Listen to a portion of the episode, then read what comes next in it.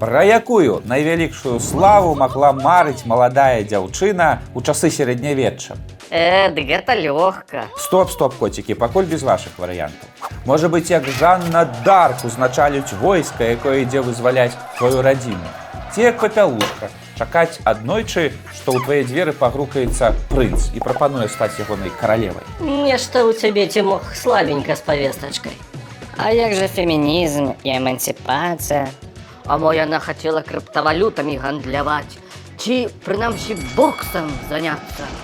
Ну, ведаеце, у 15 стагоддзі маладым дзяўчатам настойліва уводзілі ў вушы вось гэты другі варыянт развіцця падзей.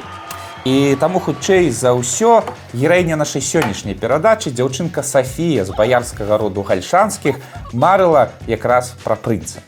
Марыла, марыла і па выніку выцягнула джокера, не проста прынца, а цэлага караля.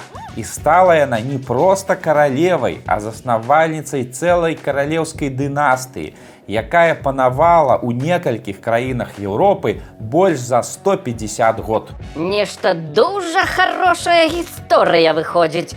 А ў чым падвох? На самой справе.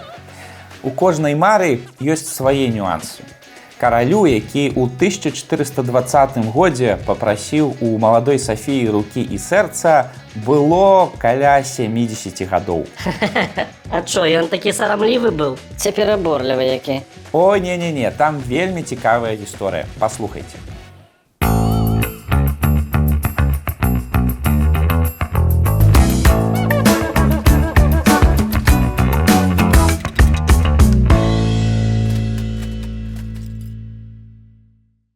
Сафія Андрэеўна, наша сённяшняя гераіня, нарадзілася дзесьці ў 1405 годзе. Хутчэй за ўсё у замку заможнага роду гальшанскіх у цяперашняй вёсцы гальшаны. Я папрашу, гальшаны гэта аграгарадок. Добра, добра, у цяперашнім аграгарадку гальшаны. Калі не бывалі ніколі ў гальшанах, то абавязкова з'ездзіце і падыміцеся на гальшанскае гарадзішча. Замка там ужо няма, але краявіды ўсё адно ўражваюць. Бацькі Сафіі ў хуткім часе памерлі і яе разам з сёстрамі адправілі жыць да дзядулі князя сямёна друцкага ў горад друцк. Дарэчы, калі вы ніколі не бывалі ў друцку, то абавязкова з'ездзіце. Падыміцеся на мясцовае гарадзішча. Замка там ужо няма, але краявіды таксама моцна ўражваюць. Здаецца, ці моха заклініла. Ой, у Беларусі вельмі прыгожыя гарадзішчы часоў сярэднявечча, раю іх наведваць.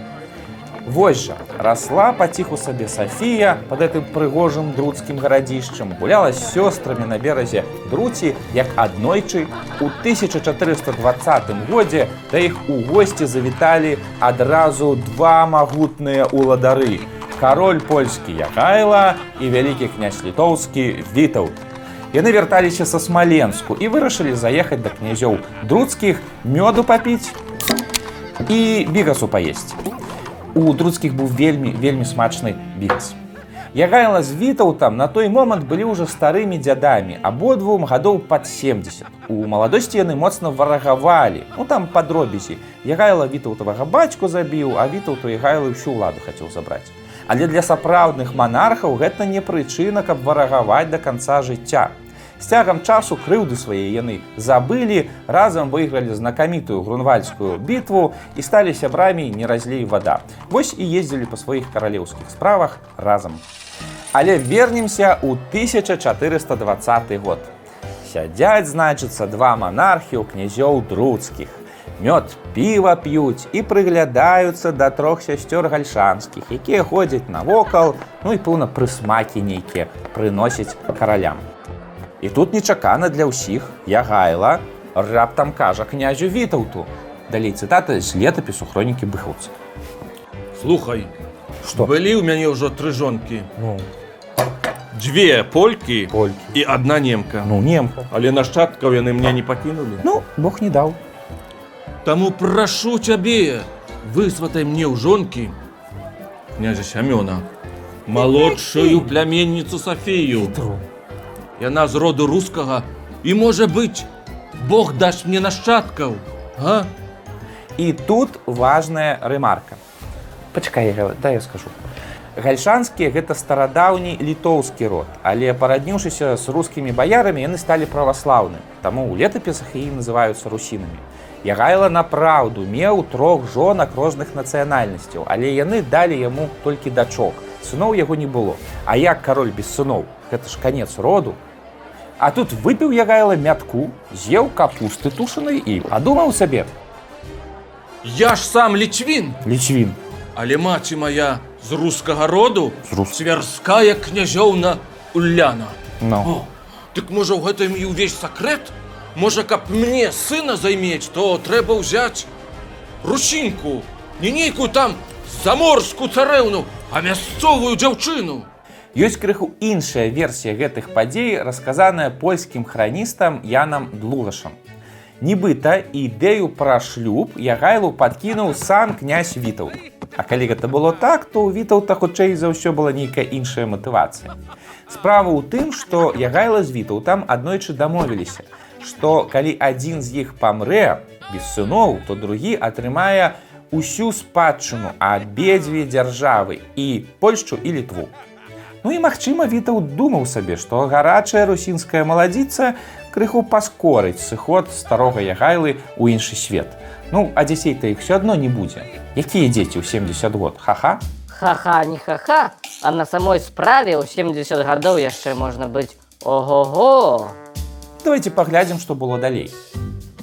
Сямён Друцкі выставіў перад Ягайлам усіх трох сясцёр: старэйшую Васілісу, сярэднюю Сафію і малодшую Марыю. Ну і Васілісу паперадзе паставіў. Яна ж старэйшая, яна і павінна першая замуж пайсці, як па тагачасных правілах было прынята. І тут хроніка быхаўца нам цікавую сітуацыю апісвае, якую б мы не ўзгадалі, калі б не назва нашай перадачы. Ягайла убачыў у Васілісы пад носам невялікія вусікі.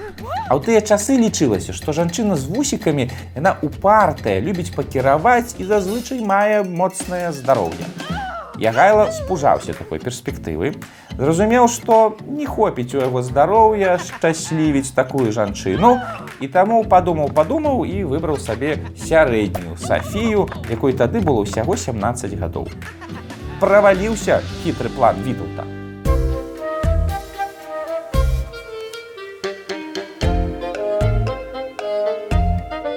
Васіліса, а гэта часам не вусікі ў цябе?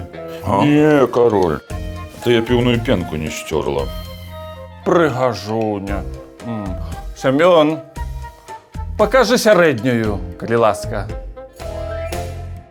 Што сама Сафія думала пра гэтую сітуацыю, мы, на жаль, не ведаем. Ну, з аднаго боку.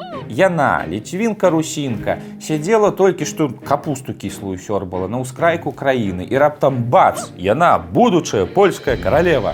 А з іншага боку. Это ж ёй трэба будзе сыноў нарадзіць вось для гэтага вось. Ну, для гэтага вот это дзеда 70гадовага. Ну, такое сабе. 50 на 50. Але не яна рашала. Семён Друцкі відавочна даў згоду і на шлюб сваёй пляменніцы і нават на змену яе веры. Таму ўжо ў 1422 годзе у Наваградку у мясцовым прыгожым касцёле Сафію перахрысцілі ў каталіцызм, а пасля ажанілі са старым Ягайлам. Касцёл той, дарэчы, хоць і перабудаваным выглядзе захаваўся, стаіць прыгожы белы пад замкавай наваградскай гарой. Будзеце там, загляніце, пастойце на месцы, дзе стаяла маладая невеста. Ну і на гарадзішча падыміцеся. Краявіды там ого-го. Ну цябе рэальна заклінавала на гэтых гарадзішчах. люблю я іх. І што б вы думалі? Літаральна праз паўтара года у кастрычніку 1424 года Сафія Андреевна нарадзіла сына. Не памыліўся стары кароль у сваіх разліках. Сына назвалі Уладзіславам і на радасцях яму прыпісалі ажно 25 хросных бацькоў, сярод якіх быў папа рымскі Марцін V. Віншуем маладых бацькоў! У 70 год без вітамінаў і флюораграфіі. Ды ну брэшаце. Да не, праўда, праўда, без вітамінаў і флюораграфіі выключна на бургундскім віне. Але і гэта яшчэ не ўсё. Літаральна праз паўтары гады у маі 1426 года Сафія нарадзіла яшчэ адно дзіця і зноўку сын. Што праўда, хлопчык Казімір пражыў зусім недоўга і хутка памёр. Ну і тут падавалася б можна ўжо і спыніцца. Ягайла стары чалавек, куды яму больш, але не. Вясной 1427 года высвятляецца, што Сафія зноўку цяжарная. І вось тут пры двары папаўзлі чуткі, што нешта тут нячыста. Наш кароль, канешне, ого-го, ну але ж не настолькі ого-го, каб у 75 ого-го. Сонечка, я, конечно, ого-го. Але нешта я не памятаю. А калі я ого-го? І тут сам Ягайла падумаў, што можа і праўду нешта нячыста і запусціў судовае расследаванне, на чале якога паставіў свайго прыяцеля князя Вітаўта. Ёсць, дарэчы, версія, што это сам Вітаў тыя чуткі распускаў, бо ну, ягоныя планы сыны Ягайлы не ўваходзілі. Але это толькі чуткі. У межах расследавання былі дапытаныя дзясяткі слугаў і служанак каралевы, а бліжэйшыя да каралевы шляхцюкі прайшлі праз сапраўдныя катаванні, але ніхто з іх ні ў чым не прызнаўся. У гісторыю увайшоў малады шляхціч Гінч з рогава, які пад страшнымі тартурамі паўтараў толькі адну фразу: каралева не здраджвала каралю. Ну, не здраджвала, дык не здраджвала, падумаў Ягайла і закрыў расследаванне. І вось у лістападзе таго ж года нарадзілася яшчэ адно дзіцё. І зноўку сын назвалі яго, дарэчы, таксама казімірам. Калі казімір падрос, то стаў вельмі падобным да ягайлы, настолькі падобным, што ў гісторыю ўвайшоў як казімір егілончык. Таму справа са здрадай цалкам была закрытая нават у гістарычнай перспектыве. А яны рэальна былі падобныя. Ну так, кажуць, што абодва яны былі рудыя з такімі характэрнымі насамі і абодва любілі кіслую капусту. Кароль польскі Ягайла памёр у 1434 годзе, пражыўшы доўгае і насычанае жыццё.